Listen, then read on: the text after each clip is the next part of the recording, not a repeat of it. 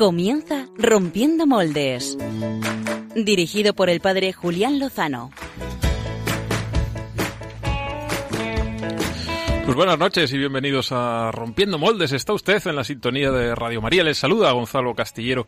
Hoy de momento en las tareas de presentación de este programa hasta que llegue el padre Julián Lozano que debe estar al caer. Creo que viene volando. O sea que no tardará mucho en eh, llegar. Déjame estar donde tantas veces piensas que no puedes, tal vez pueda yo.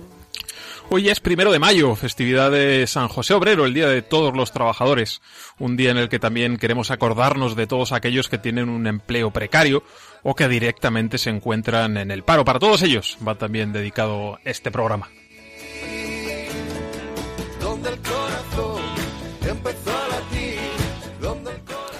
4,7 millones de españoles siguen sin trabajo mientras nuestros políticos siguen dando espectáculos bochornosos sin ponerse de acuerdo, abocándonos a unas nuevas elecciones y haciendo que el que esté parado sea todo el país, esta España sin gobierno, en la que algunos solo se ponen de acuerdo a la hora de pillarse vacaciones. Y es que ya lo saben, Spain is different. Donde no hay remedio y donde estén tus miedos, encontrar valor. Empezamos mayo, señores y señoras, el mes por excelencia de las primeras comuniones. Si les toca ir alguna, alégrense y acompañen a aquellas personas que vayan a tener el privilegio de recibir a Cristo por primera vez, alimento que nos permite seguir adelante cada día.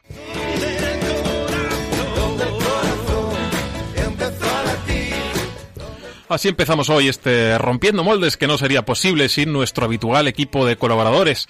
Ya están en este estudio nuestros biorrítmicos, Josué Villalón y Álvaro González.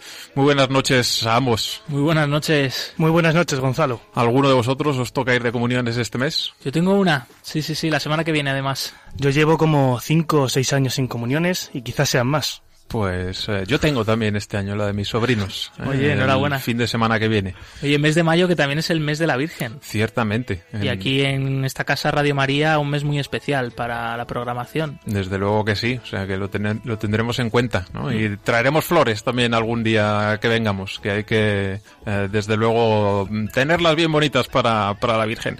Quien también va a estar con nosotros, aunque sea por teléfono, es Cristina Lozano, a la que más tarde saludaremos. Y los que no han podido venir son Pachi Bronchalo y María Redondo, que han quedado enredados por asuntos laborales y académicos en esta noche de sábado, y a los que desde aquí pues también mandamos un eh, cordial saludo. Y antes de entrar ya con los contenidos del programa, queremos recordarles que como oyentes de Rompiendo Moldes pueden ponerse en contacto con nosotros para decirnos si les gusta nuestro programa, si les caemos bien o mal, si les gustan las canciones que ponen Josué y Álvaro en biorritmos, o lo que consideren oportuno. Yo creo que sí. De momento nadie nos ha dicho que no les gustan. Nadie Yo creo que eso ¿no? ya es importante, es un paso adelante. Y eso que últimamente estamos dando ahí bastante caña. Sí, sí, sí, sí. Hoy que nos traéis. Bueno, hoy algo un poco más tranquilo que el heavy metal del último programa, eh, pero una canción, un artista pues pues potente, yo creo, música de alabanza. ¿Español? ¿Extranjero? Es estadounidense, pero rompiendo moldes porque canta en castellano también. Bueno, sí, sí, sí. eso es interesante. Sí, sí. Pues- no descubrimos más para que... Exacto, que- que... quede la intriga Ahí, y ahí. el suspense, Eso ¿eh? es. que eso se nos da bien. Eso es. Para que la gente siga pendiente de este Rompiendo Moldes esta noche. ¿eh? Que traemos eh, muchas cosas eh, interesantes. Yo creo que les va a gustar el programa, así que quédense. Y decíamos que los oyentes se pueden poner en contacto con nosotros. ¿Cómo pueden eh, hacerlo, Josué? Pues a través del correo electrónico rompiendomoldes arroba radiomaria.es. Y si son ustedes más de conversar con nosotros en directo a través de Twitter, pues ahí también estamos eh, presentes con nuestra cuenta habitual. ¿Cuál es, Josué? Pues en nuestra cuenta es arroba rompmoldes. arroba rompmoldes, ya saben que ahí va a estar también eh, Álvaro como nuestro community manager eh, poniendo algunos eh, mensajes, eh, invitándoles a que participen y lo haremos también pues proponiéndoles un eh, hashtag, una etiqueta temática para este programa. ¿Qué ponemos, Josu? Así es, pues siguiendo con el tema principal de nuestro programa, eh, la- el hashtag de esta noche será almohadilla rompiendo reality. Rompiendo Reality. Ahora explicaremos el porqué de ¿Qué esta curiosa etiqueta, porque eh, es eh, lo que afecta al bloque central de nuestro programa y a la historia que eh, les traemos hoy. Si les parece, vamos con ella.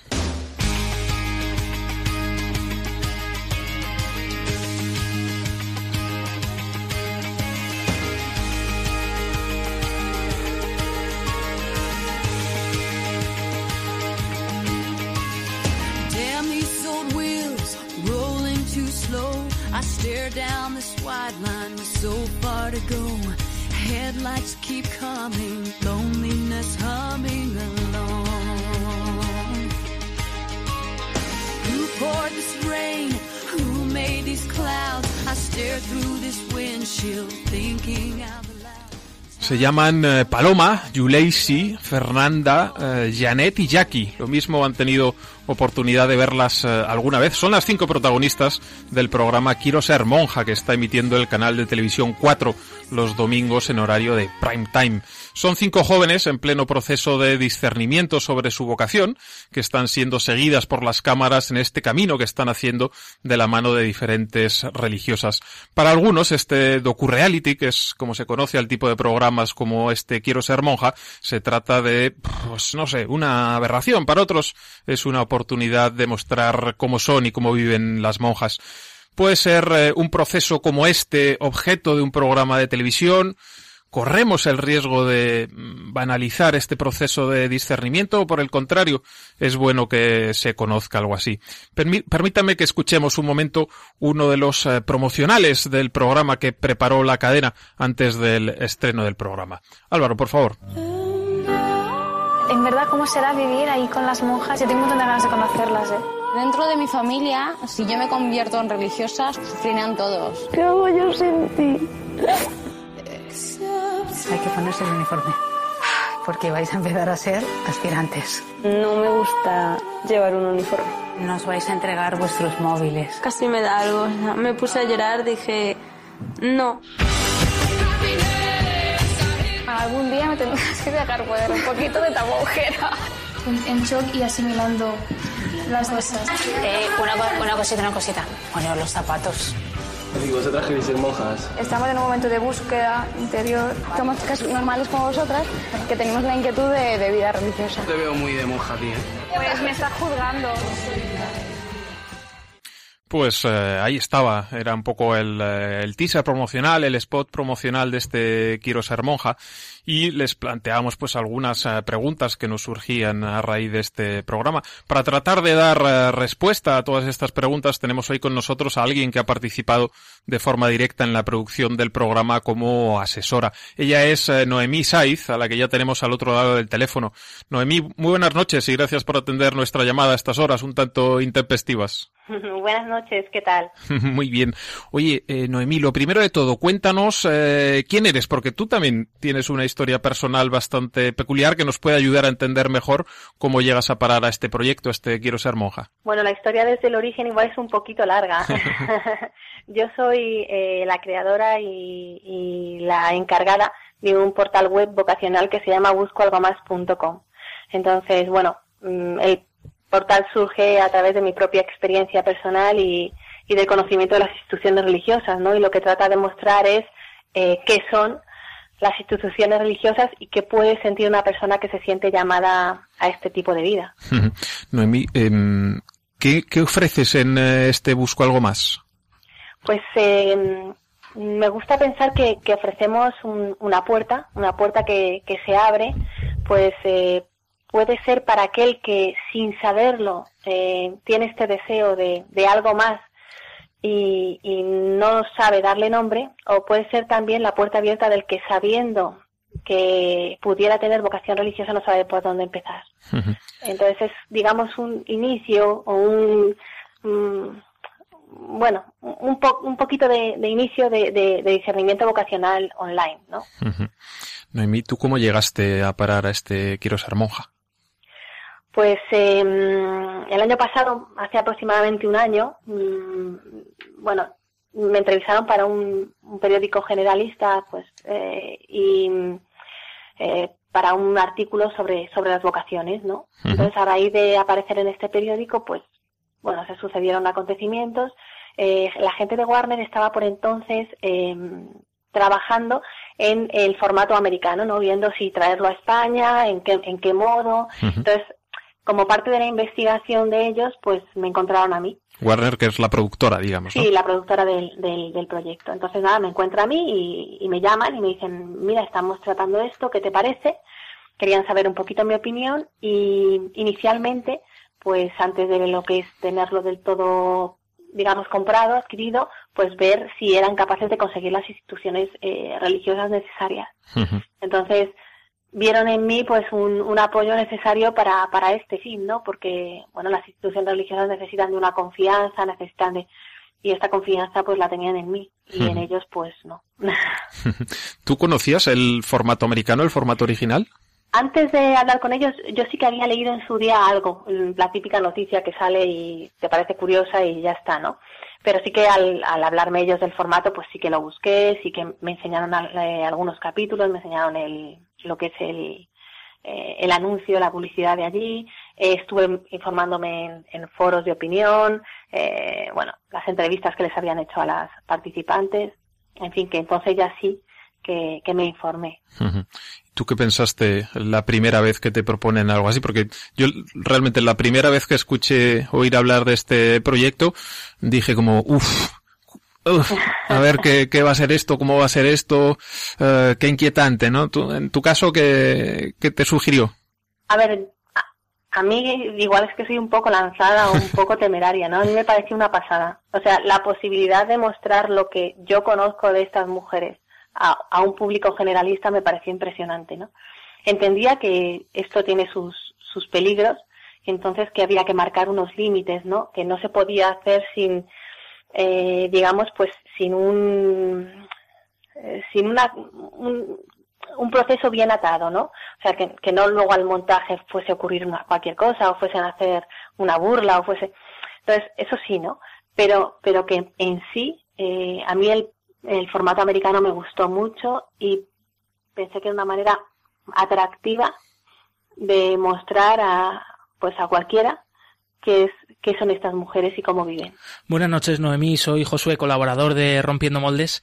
Hola, buenas noches. Mm, Yo he visto el programa, los dos primeros capítulos. eh, la verdad que, bueno, pues como católico me ha quedado la impresión de, oye, mm, no hablan tan mal de la iglesia, ¿no? Y no están sacando a las monjas, eh, no sé, en, en un exabrupto o, o o en algo raro, ¿no? Sino que además se, pues se ve que son, pues mujeres, pues eso, enamoradas de Dios, de la iglesia y con una sabiduría especial. Eh, Tú que has vivido el programa desde dentro, eh, no sé si has podido participar en la grabación, pero bueno, sí en, en la producción. Y ahora que ha pasado un año y que como espectadora, que ves algo distinto, o sea, ves otro programa, es lo que te esperabas. No sé, ¿cuál es, es tu sensación ahora al, al verlo desde otro punto de vista? A ver, yo, yo es que te- juego con ventaja. yo es que eh, desde, desde el principio, bueno, yo he estado en el previo, he estado, a mí me, enseñaron lo que eran los castings antes de, de dar el visto bueno. Eh, yo he visto, yo he estado en las grabaciones, no en todos los sitios, pero, o sea, en, menos en un sitio, en todos los sitios, no todos los días de grabación, pero muchos días de grabación. Y finalmente he estado en postproducción. Entonces, eh, antes de que el, el programa pasase a la cadena, yo tenía la misión por, encomendada por parte de, de las religiosas y por otro lado, pues incluso por parte de la misma productora que me veían como un filtro, un posible espectador católico, ¿no?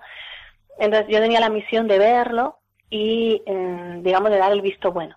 Si yo veía algo que dañase eh, a la Iglesia, por contrato, a la Iglesia, sobre todo a las instituciones religiosas, por contrato, ellos tenían que eliminarlo.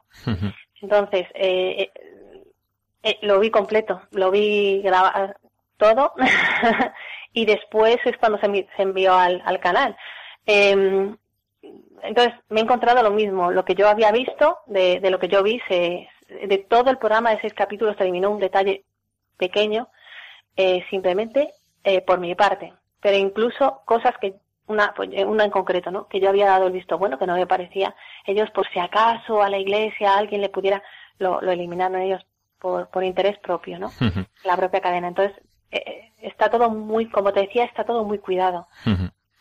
Oye, Noemí, hay mucha gente en el seno de la Iglesia que entiende que no es posible mostrar ante las cámaras un proceso de discernimiento como el que tiene que seguir una persona que sienta la llamada al sacerdocio o a la vida religiosa. Hace unos días, eh, por ejemplo, algunos de nosotros, Álvaro y yo, eh, tuvimos la oportunidad de, man- de- de participar en un encuentro con el obispo de San Sebastián, con José Ignacio Munilla, y él mismo, que es un hombre pues que sabemos todos que domina la comunicación, nos decía que en el momento en el que plantas eh, a una persona una cámara delante, pues todo ese proceso queda completamente distorsionado o pervertido.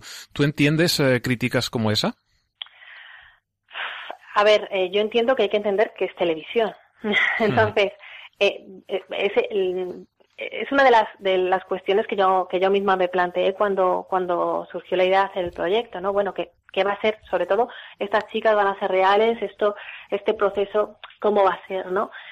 Eh, a ver, el proceso de discernimiento vocacional es un proceso súper largo. No dura ni un año, ni dos, ni tres, ni cinco, ni diez. o sea, eh, es un, un proceso que lógicamente no puedes plasmar en un mes y medio, ¿no? Esto, más que el proceso de discernimiento vocacional, sería una experiencia. O sea, esto es la experiencia de seis de cinco jóvenes, perdón, que eh, se encuentran en distinto punto de su proceso de discernimiento vocacional. Un proceso de discernimiento que en el caso de algunas comienza prácticamente ahora y en el caso de otras termina termina relativamente, porque ya sabéis, o sea, todavía queda mucho camino por andar, ¿no? Pero terminaría o, o- o empezaría más en serio ahora, ¿no? Entonces, es un punto del camino, ¿no? Es como cuando alguien, pues dice, voy a hacer una experiencia con una religiosa. Bueno, vas a hacer una experiencia de una semana, pues, de un mes, de dos meses, es- no es un proceso completo. El que, el que las cámaras estén o no delante, a mí, no sé, teniendo en cuenta que es un paso del camino, pues no me parece, de verdad, no, no me parece ni, ni, ni, ni para tanto, ¿no? Eh, eh, lo que yo he vivido viendo, viendo eh, la grabación del programa ha sido la vida de, de unas mujeres y la vida de unas chicas. No tratándose de un gran hermano, eh, esa es la diferencia entre un docu-reality y un eh, y un reality. eh, no se graba las 24 horas del día. Entonces, hay que tener en cuenta que si las chicas comen con las religiosas eh, seis días o siete días, eh, se graba uno. Que si cenan ocho días, en el mejor de los casos se graba otro. Y que si rezan 20 veces, se graba una. Entonces, el resto de sus vidas eh, transcurre sin cámaras y transcurre sin los agobios de, que suponen las cámaras, ¿no? Al mismo tiempo, ellas también, al, al formar parte de este del, del programa, pues eso, los primeros días, pues lógicamente, pues les afecta más todo esto de las personas por medio, tal, como a las mismas religiosas, pero luego ya le lo decía a Marian, ¿no? En la rueda de prensa, dice, es que al final éramos como una gran familia, ¿no? Hicimos, bueno, pues ya no te fijas en el armatoste, te fijas en la persona que está detrás, ¿no? Entonces, yo creo que tratándose de un punto concreto, de un momento determinado del discernimiento de cada una de estas chicas, de una experiencia, pues, y, y, y luego eso, no tratándose de un gran hermano que te siguen a todas horas cuando te levantas, cuando, pues me parece que, de verdad, no me parece que sea para tanto. Noemí, imagino que pues una de, de las mayores resistencias a la hora de poner en marcha un proyecto como este eh, han sido las propias congregaciones religiosas. No sé, ¿fue costoso convencer a las órdenes eh, en participar eh, y en hacer lo que, lo que están haciendo? A ver, sí fue complicado, ¿no? Eh, ya os decía que el principio de contacto de Warner conmigo fue precisamente ese, ¿no? Ellos no sabían por dónde empezar y los palitos que habían tocado pues no habían resultado, ¿no? Eh, fue complicado pues porque es una cosa nueva, porque no se había hecho antes, eh, no sabían cómo iba a resultar y, y bueno, una vez que, que se marcaron esos, esos límites que os digo y que ellas pusieron, a ver, pusieron primero en mí muchísima confianza y, y luego pues eh, en un contrato y, y en unas cosas bien hechas, ¿no? Y fue algo eh, también por parte de las tres instituciones que forman parte muy meditado, muy rezado eh, y muy pensado, ¿no?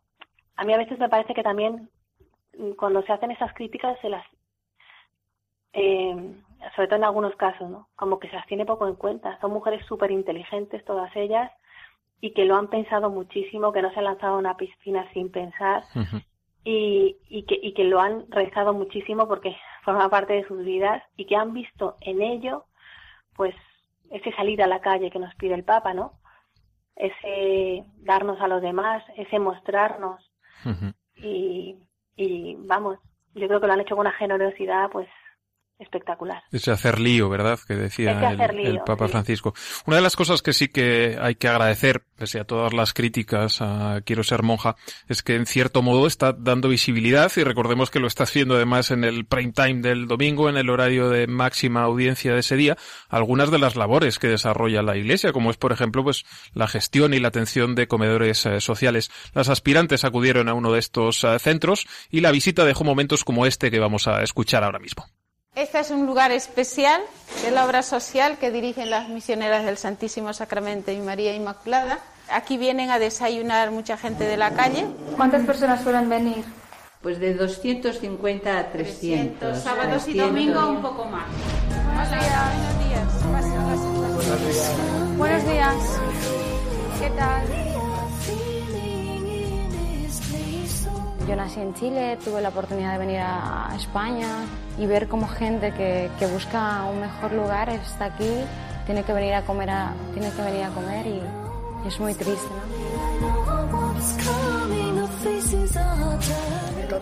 de camarero, he estado tres años. Ah, yo también trabajo tres años de camarera. Me esperaba, la verdad, que todos trajeran caras largas, que no quisieran hablar y nada que ver, estaban todos como súper alegres y la verdad es que son ejemplares. Nosotros rezaremos por ti, a ver si te sale un trabajo. Sí, la por un pecado. ¿Sí? ¿Tú rezas? Cuando me levanto, cuando me acuesto. Era una de esas visitas de las chicas a un eh, comedor social. Eh, Noemí, ¿cómo fue el proceso de selección? ¿Cómo fue el casting de las chicas que han participado en este proyecto?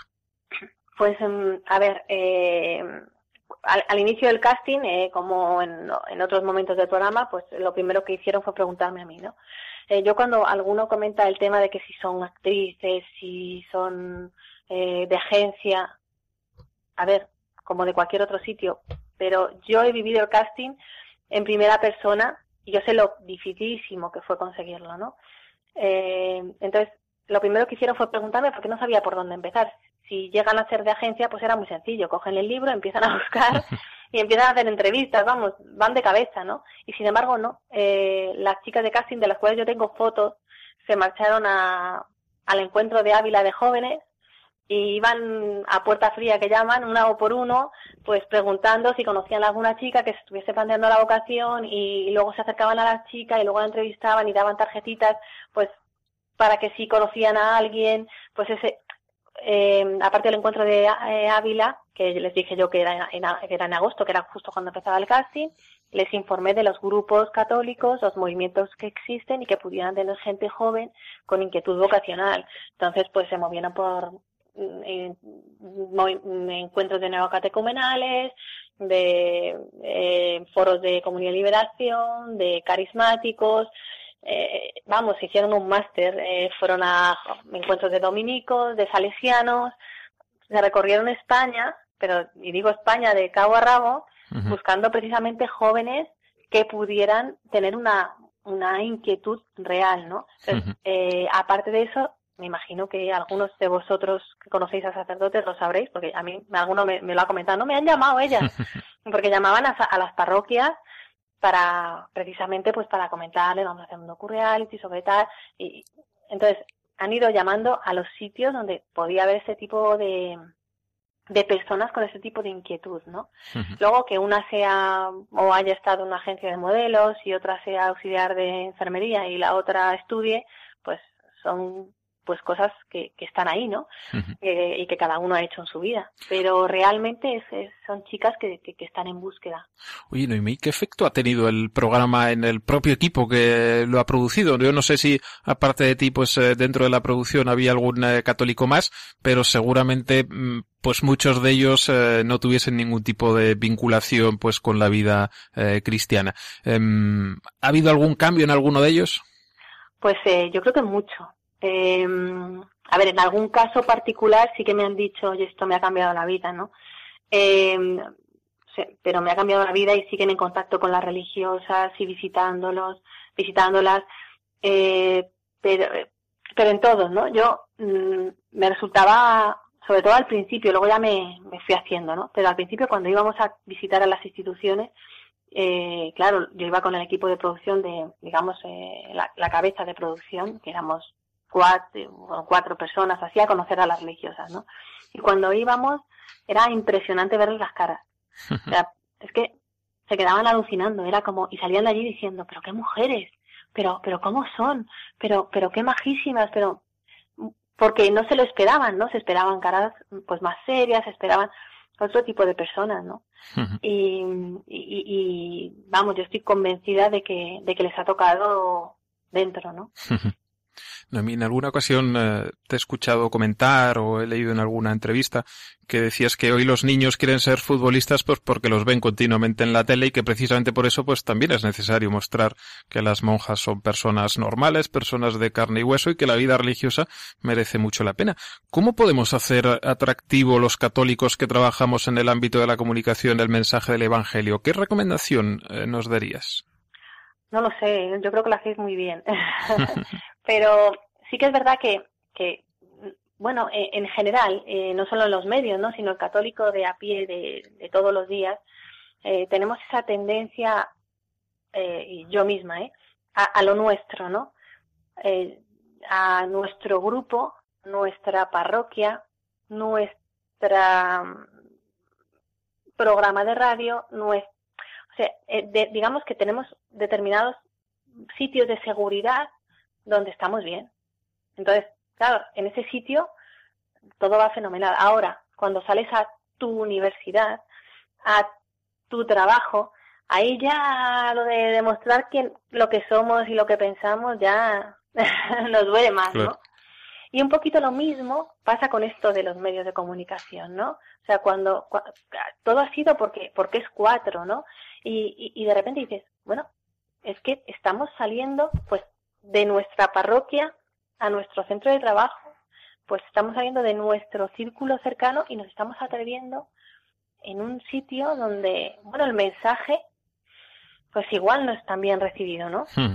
Y yo creo que tenemos que lanzarnos. O sea, de verdad, yo creo que tenemos que lanzarnos y tenemos que atrevernos y tenemos que ser innovadores y, y sobre todo eso, pues lo que yo creo que están haciendo estas religiosas fenomenal y, y también las chicas, ¿no? Pero en especial las religiosas es con esa alegría, con esa sonrisa, que, que vamos, que termina el programa y yo entiendo, ¿no? Que, que el cuadro tenga pinceladas que a unos gusten más que a otros, ¿no? Pero que termine el programa y, y es un cuadro que te deja con una sonrisa en la cara que dices, vaya.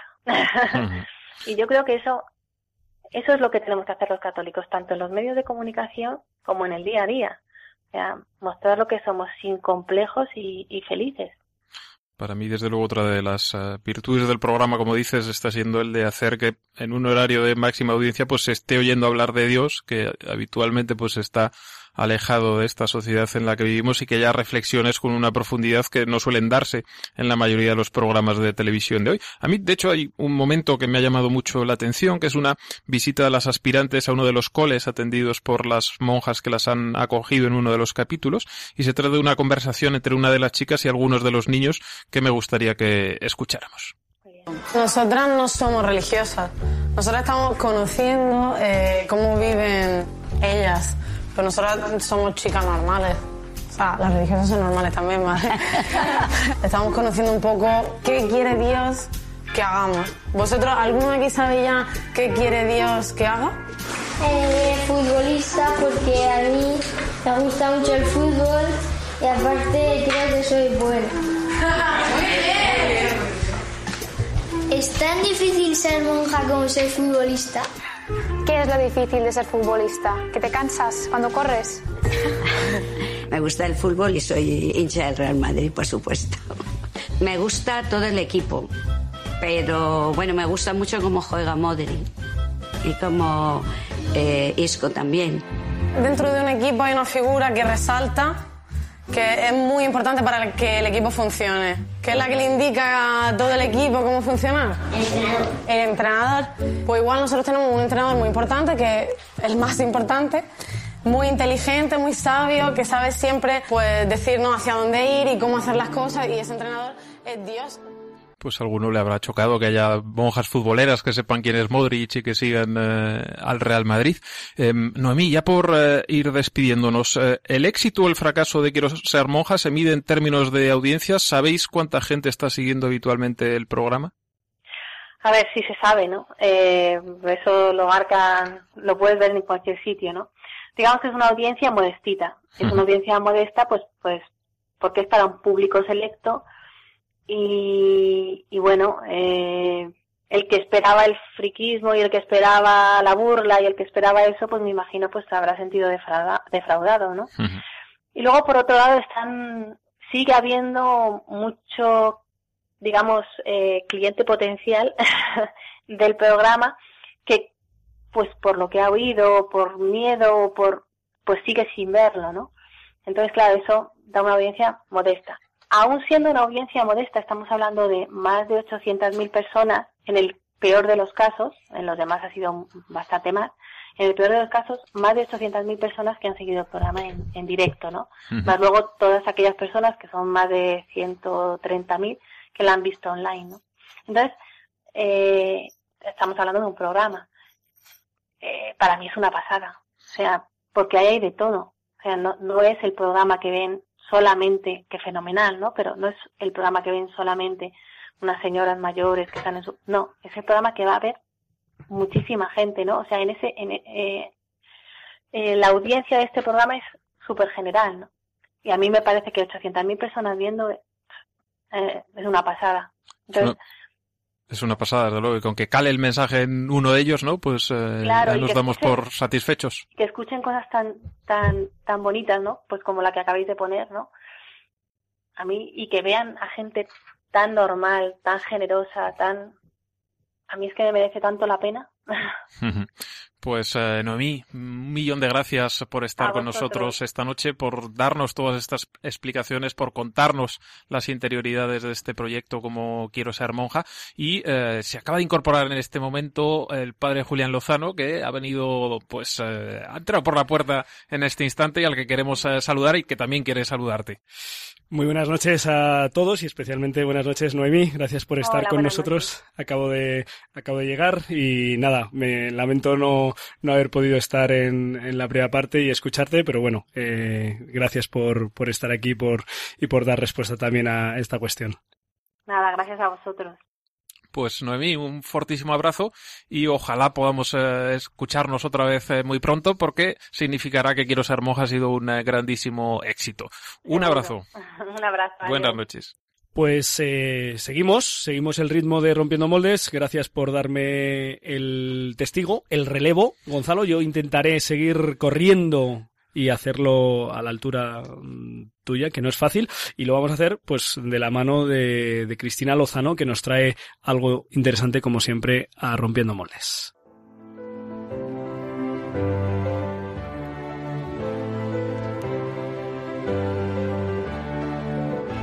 El sonido de la semana. Con Cristina Lozano. Cristina Lozano en la distancia. Buenas noches. Buenas noches, ¿qué ¿Cómo, tal? cómo estás? Muy bien, de comunión. Oh, qué bien, Claro. qué bien. Yo casi como recién llegado de Roma, que he estado este, esta semana en un congreso y vengo ahí todavía con el, no es el jet lag, pero, pero bueno, con la, con la impresión y un poquito sí. con los espaguetis todavía por No, el pecho. Ha sido pizza, toda la semana pizza para arriba y para abajo. Pues dos kilos de más también se notan, ¿eh? La Bueno. operación bikini, cuidado. ¿Qué le vamos a hacer? Cristina Lozano, ¿qué le traes a nuestros amigos de Rompiendo Moldes eh, aquí de Radio María? Pues después de estar escuchando, que me he metido aquí en el coche un momento para, para escuchar, digo, a ver de qué van a hablar hoy mis compañeros, ¿no? De que esto de que en pleno siglo XXI se hiciera un programa de monjas en la tele, que ya suena raro, porque Ujú. es raro. Eh, pregunto, lo primero, ¿dónde estabais vosotros el sábado pasado? ¿Alguna cita importante? yo estaba en un ¿Por concierto. Ah, mira, muy bien, muy bien, en un concierto. Muy bien, Yo estaba en, en muchos lados, no sé, o sea, en casa, ¿En casa con el estuve en la parroquia, estuve cenando con amigos, no sé. Muy bien, Sí, muy sí. bien. Yo no recuerdo absolutamente nada. Vaya, Álvaro. Las resacas son fatales, Álvaro. Quizá, bueno, me callo. Bueno, pues yo tampoco hice nada especial. Bueno, eh, miento, sí que festejé un poquito el día del libro con un recorrido por el barrio de las letras, muy oportuno para, para el día. Pero los que sí tuvieron una cita muy importante fueron cerca de 70.000 jóvenes. ¿Y os imagináis así por un momento dónde pudieron estar? Me suena. ¿Te suena? He visto, he visto, cerca, ¿no? este- he visto muchas sillas esta semana en San Pedro, descolo- Pues- descolocadas. Ay, ay, no fue en un concierto, ni tampoco en un festival de música en la playa, ni en un macro botellón para celebrar el cuarto centenario de la muerte de Cervantes. No, no, no, no. Tenían una cita con el Papa Francisco, porque como nos decías Julián, con motivo del año de la misericordia, el Papa les había convocado a un jubileo. Así que llegaron allí pues durante toda la semana y el sábado por la mañana, pues el Papa Francisco se llegó a sentar como uno más, ¿no? Como un sacerdote más, a confesar en la misma plaza de San Pedro. De verdad que no estaba previsto y fue una gran sorpresa. Y allí estaban con él, además de los jóvenes, 150 sacerdotes que estuvo estuvieron pues, durante toda la mañana. El Papa, por cierto, estuvo más o menos una hora y se, bueno, pues estaba disponible para que los jóvenes que quisieran pudieran recibir el sacramento de la reconciliación. Pero no se quedó ahí, porque es donde aquí introducen ahora a los jóvenes en pleno apogeo, ¿no? El Papa les dedicó unas palabras. Unas veces fue el sábado, una de las veces fue el sábado por la noche, a través de un videomensaje, porque les pedía perdón, ¿no? Por no poder acudir eh, personalmente con ellos. En ese momento, y es por lo que le destaco al Papa durante esta semana, les habló de forma muy clara. Les dijo así como, muchachos, ¿cuántas veces me sucede que debo llamar por teléfono a mis amigos, pero no lo logro porque no hay cobertura? Esto me suena así que muy reciente. Eh, les decía además, estoy seguro que muchas veces les pasa también a ustedes que el móvil en algunos lugares no funciona. Bien, acuérdense que en esta vida, en vuestra vida, si no está Jesús como si fuera la cobertura del móvil, no se logra hablar y uno se cierra en sí mismo. Así que pongámonos siempre donde hay cobertura. Esto era el sábado por la noche. Además, eh, mandaba con este mensaje a la cama, así como muy paternal, ¿no? Como sabemos que es el papá. Pero el domingo por la mañana hubo más y ahí escucharon las palabras de más o menos de entre los jóvenes entre los 12 y los 16 años, esto que les decía Francisco. Solo con scelte coraggiose e forti si realizzano i sogni più grandi, quelli per cui vale la pena di spendere la vita. Scelte coraggiose e forti. Non accontentatevi della mediocrità, di vivacchiare stando comodi e seduti. Non fidatevi di chi vi distrae dalla vera ricchezza, che siete voi, dicendovi che la vita è bella solo se si hanno molte cose.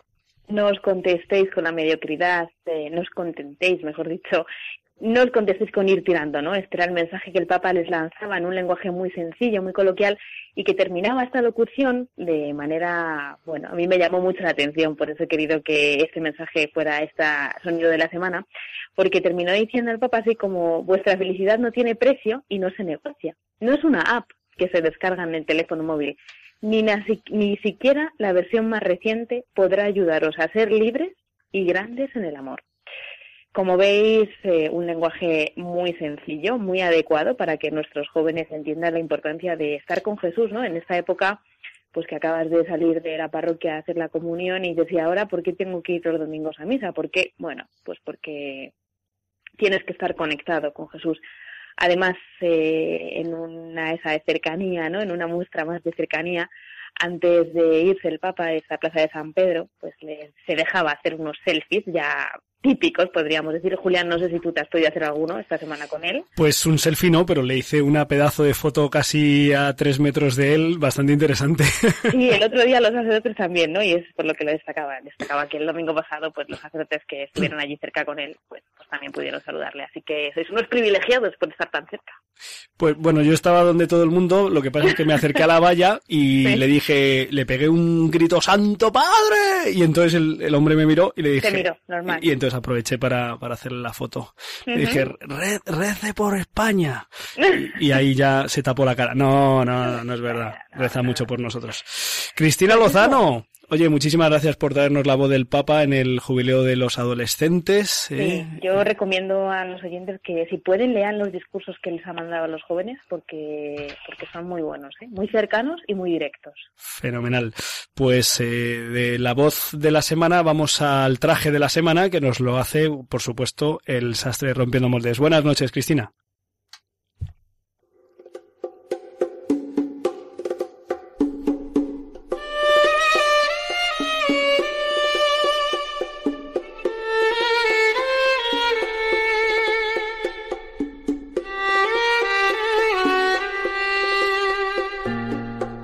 El cajón del sastre con Gonzalo Castillero.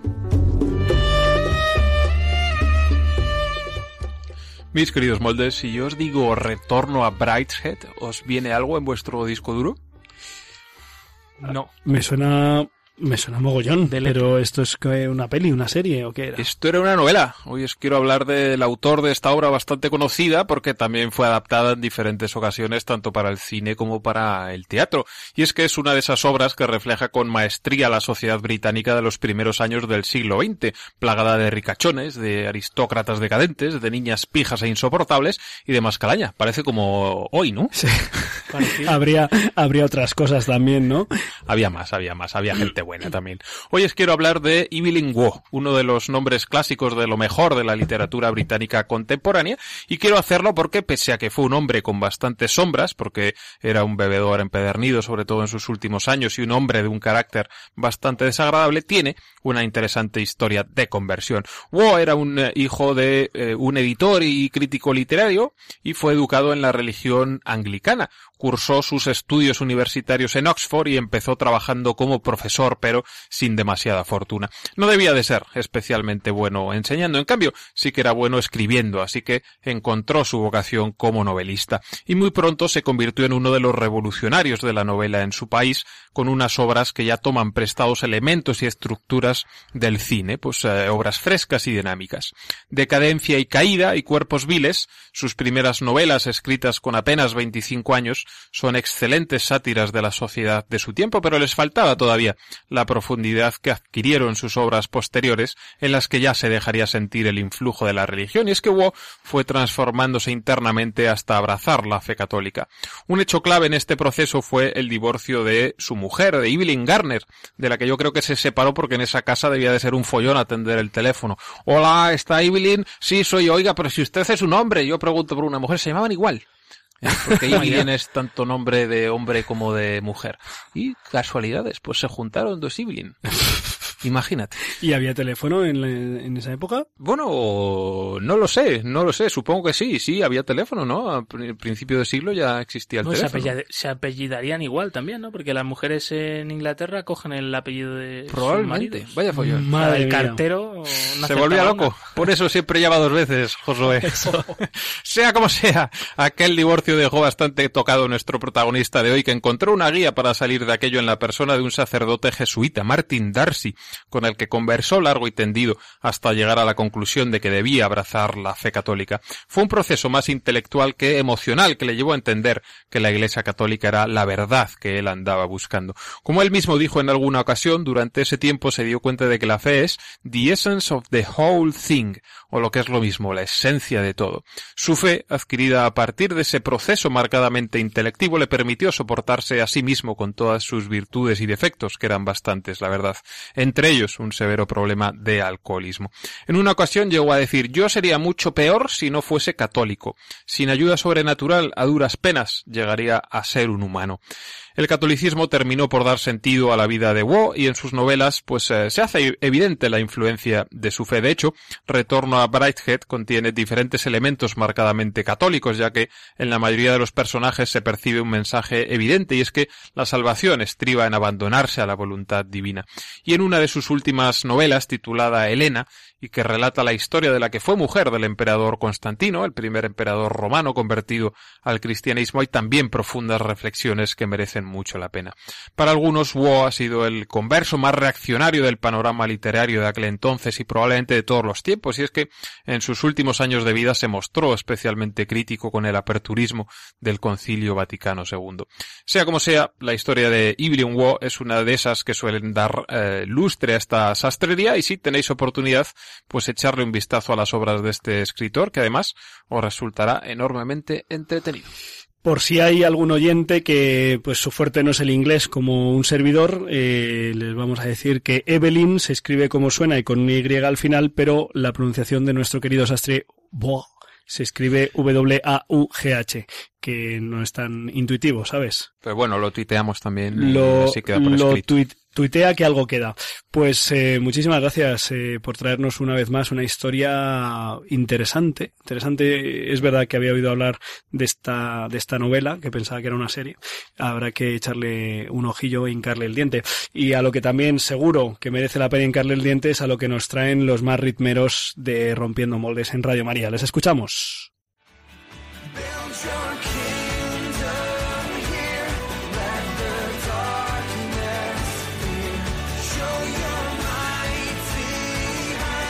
Biorritmos con Josué Villalón y Álvaro González.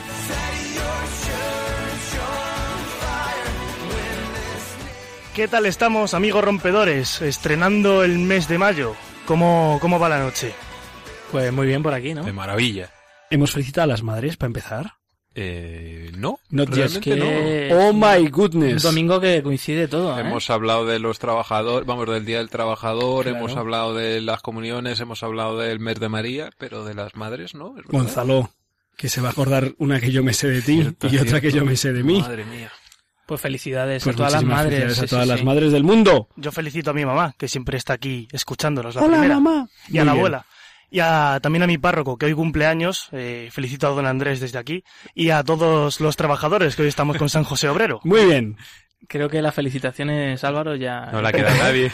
Bueno, yo especialmente felicito a mi mujer que hoy eh, por primera vez celebra el Día de la Madre porque Qué bello, ha sido madre hace poco. qué bonito. Qué bello es vivir. Tú sí, yo no, ¿no, Josu? Dale, Álvaro. bueno, eh, Sí, especialmente eh, a, lo- a los que estáis ahora trabajando, mm, nos queremos dirigir también, mientras escucháis Radio María en estos momentos, ¿por qué no? Eh, nosotros mismos, de hecho, aquí estamos haciendo un trabajo. Bueno, es un voluntariado, pero también estamos dando el callo. Y queremos poner un poquito de música rompedora con estos biorritmos para amenizar la labor. Cada semana sois más los que no- los demandáis más música en español. Hoy traemos a un artista estadounidense pero que canta en castellano. Estabais pensando que nos habíamos equivocado si traemos a una artista norteamericana. Escuchamos ahora a Car Jove, una de las artistas de música de alabanza con más influencia. Cari nació en Waco, Texas, en 1900 en 1981, desde pequeña participaba en las oraciones y alabanzas de la iglesia protestante a la que acudía. Pronto, con 16 años, comenzó a formar parte de un grupo de música evangélica de adoración y a los 20 ya dirigía ella misma las alabanzas. Escuchamos a continuación la canción Tú eres para mí de Cari Jove.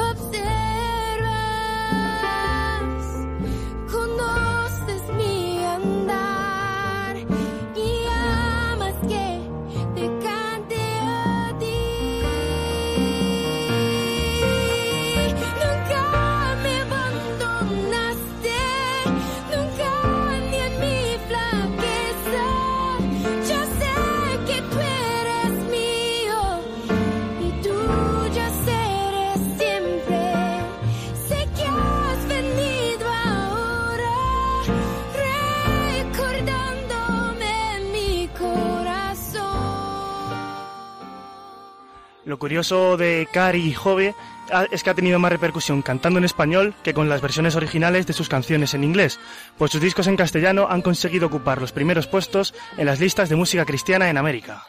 Su disco Le Canto, versión en español de su álbum debut, le hizo ganar un Dove Awards de música cristiana por el mejor disco en castellano. Escuchamos a continuación la canción Digno y Santo, incluida en este disco Le Canto, de Cari Job. Jove, no sé, es así como se lee en castellano.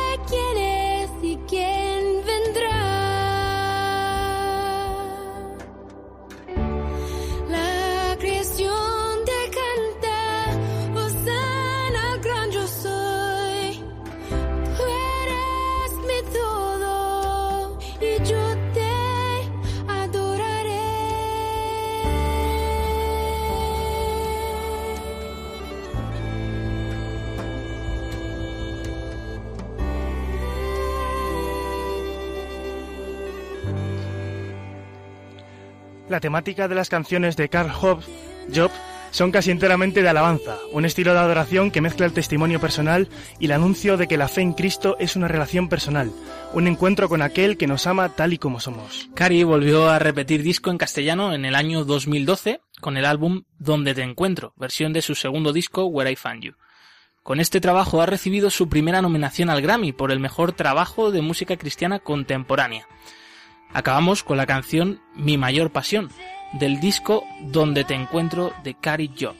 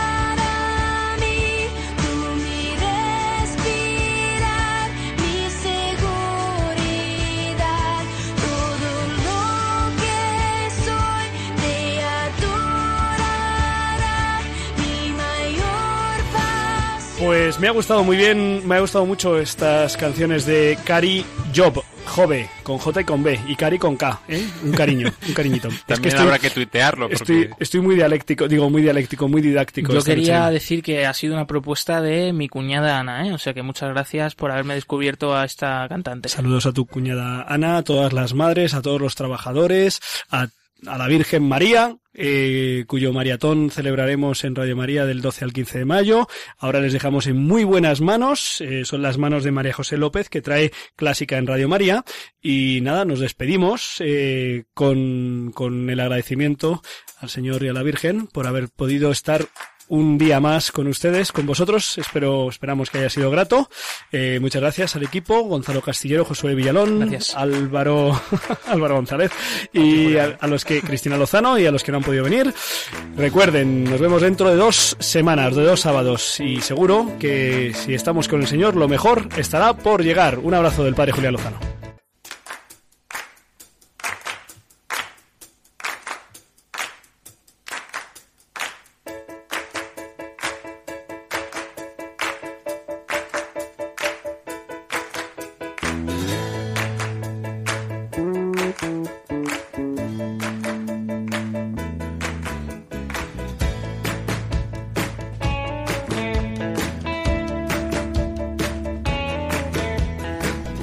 Han escuchado en Radio María Rompiendo Moldes, un programa dirigido por el padre Julián Lozano.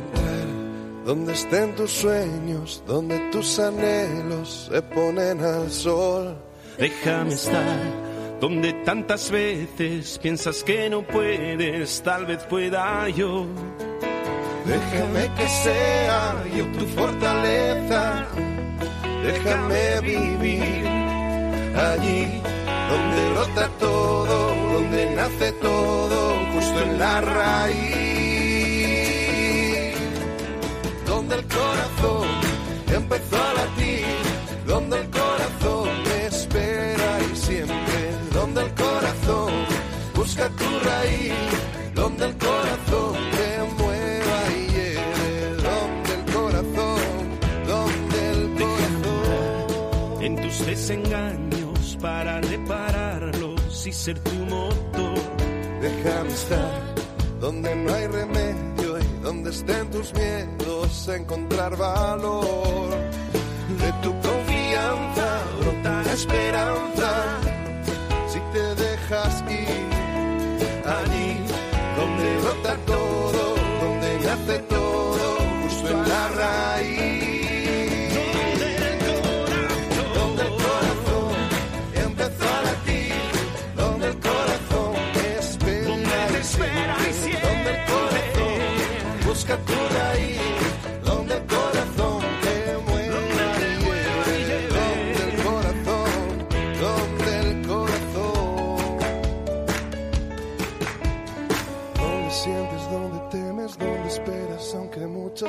veces desesperes.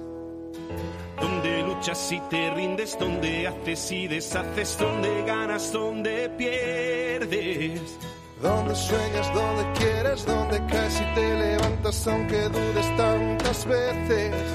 Donde vuelas, donde corres, donde subes, donde bajas, donde vas y donde vienes. Busca tus raíces donde el corazón te lleve. De todo, donde el corazón se mueve. Donde el corazón empezó a latir. Donde el corazón espera siempre. Donde el corazón busca tu